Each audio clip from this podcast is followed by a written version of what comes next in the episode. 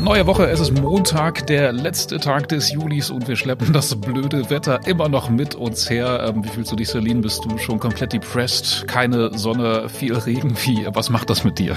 Ja, also ich bin heute Morgen aufgestanden und dachte, ich bin plötzlich im Herbst angekommen. Also keine Ahnung, Winterschlaf gehalten, Sommerschlaf gehalten und dann, ja, Herbst. Ne? Ich habe auch schon total Herbstblues. Also ich habe mich tatsächlich schon mit Decke und heißer Schokolade aufs Sofa gekuschelt und dann irgendwie Fernseher angemacht. Also ich freue mich richtig auf den Herbst. Aber vielleicht wird ja der Herbst dann auch äh, Sommer. Also mal gucken, vielleicht haben wir einfach getauscht. Schauen wir mal, was wird. was wird. Damit herzlich willkommen, oder? Hier ist 5 nach 5, euer Nachrichtenpodcast für die Region Braunschweig-Wolfsburg von der Braunschweiger Zeitung. Ich bin Lukas. Und ich bin Celine. Ja, schön, dass ihr wieder dabei seid. Und äh, das sind die Themen von heute.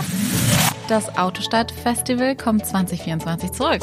Es gab eine ziemlich fiese Schlägerei bei einem Fußballspiel im Kreis Peine. Ja, und die Tage der JVA Braunschweig sind gezählt. Wir wissen, wann der Betrieb eingestellt wird.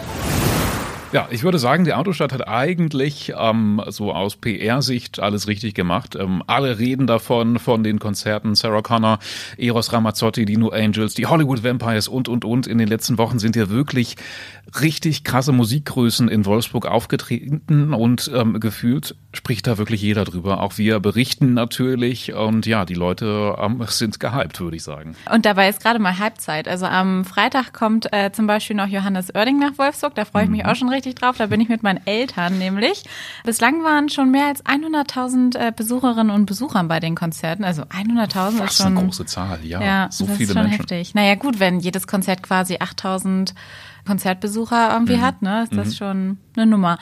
Ähm, ja, und unser Reporter Henrik Rasohorn, der hat jetzt mal mit Armin Maus, Vorsitzender der Autostadt Geschäftsführung, gesprochen und herausgefunden, dass das Sommerfestival im Jahr 2024 in die nächste Runde gehen soll. Oh, das ist eine nette Nachricht. Ja. Ähm, das wird sicherlich äh, viele freuen. Was genau steht da allerdings noch nicht fest, was da so geplant ist.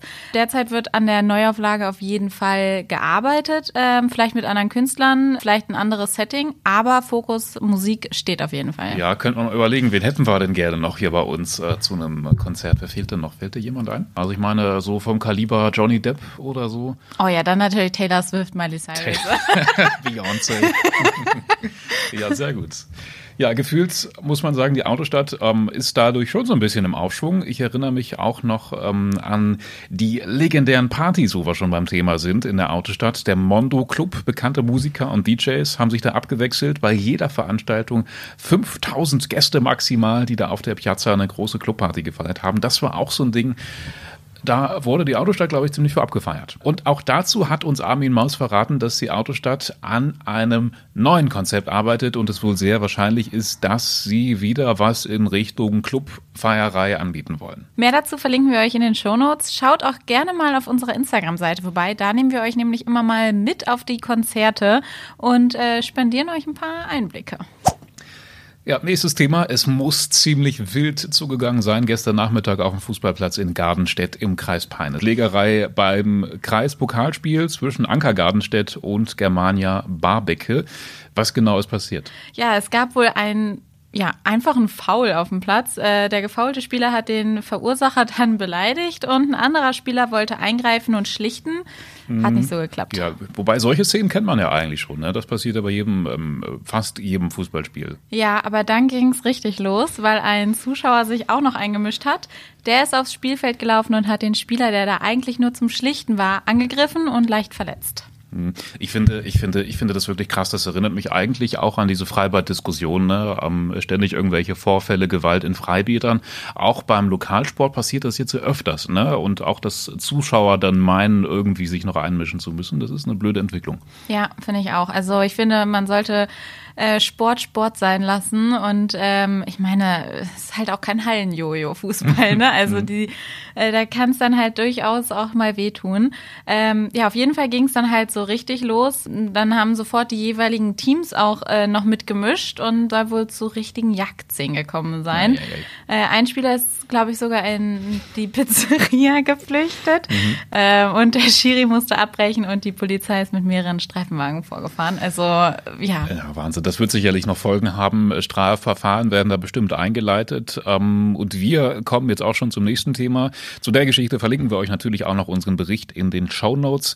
Ähm, es geht jetzt um das schlimmste Gefängnis überhaupt. So beschreiben es zumindest manche Kriminelle. Ähm, die JVA in Braunschweig im westlichen Ringgebiet soll wohl ein hartes Pflaster sein oder gewesen sein. Äh, um es konkret auszudrücken, in dieser JVA Rennelberg gab es schon lange einen ziemlich dicken Sanierungsstau. Also das Gefängnis soll wohl ziemlich heruntergekommen sein. Und jetzt sagt man wohl, machen wir den Laden gleich ganz dicht. Ähm, das steht auch schon seit ein paar Jahren fest. Nun wissen wir aber immerhin schon mal, wann es soweit ist, nämlich grob so zum Jahreswechsel 2023 ähm, bis zum Frühling 24. Ja, und aktuell werden in der JVA Braunschweig auch sowieso nur Untersuchungshäftlinge untergebracht. 65 Stück waren das zum Beispiel im Juli und dafür gibt's äh, 36 Mitarbeiter zur Überwachung. Also das ist ja quasi. Für jeden, für, für zwei für, Stück immer einen. Ja, genau. Oh, schon, ja, guter, schon guter Betreuungsschlüssel, würde ich mal sagen. ja, äh, und die sollen jetzt alle nach Wolfenbüttel umziehen. Mhm. Und die Frage ist natürlich, was macht man denn in Braunschweig jetzt mit so einem alten, leerstehenden Gefängnis? Ich meine sogar, dass es unter Denkmalschutz steht, nicht ganz sicher. Einen Text dazu, was damit vielleicht passieren könnte, verlinken wir euch in den Show Notes. Und das war heute sonst noch wichtig. Seit Ende Februar ist das Café-Restaurant Alex am Bohlweg in Braunschweig geschlossen und wird renoviert für rund 600.000 Euro. Und äh, jetzt endlich öffnet es am Mittwoch, 2. August, aber wieder im frischen Glanz. Ja, in so einem komplett neuen Urban Living Look. Ich frage mich, was da dahinter steckt. Urban Living Look. Das ist so Werbesprech irgendwie für mich. Ja, wahrscheinlich sieht es einfach jetzt total schick aus, wie auch jedes zweite andere Café aussieht, oder?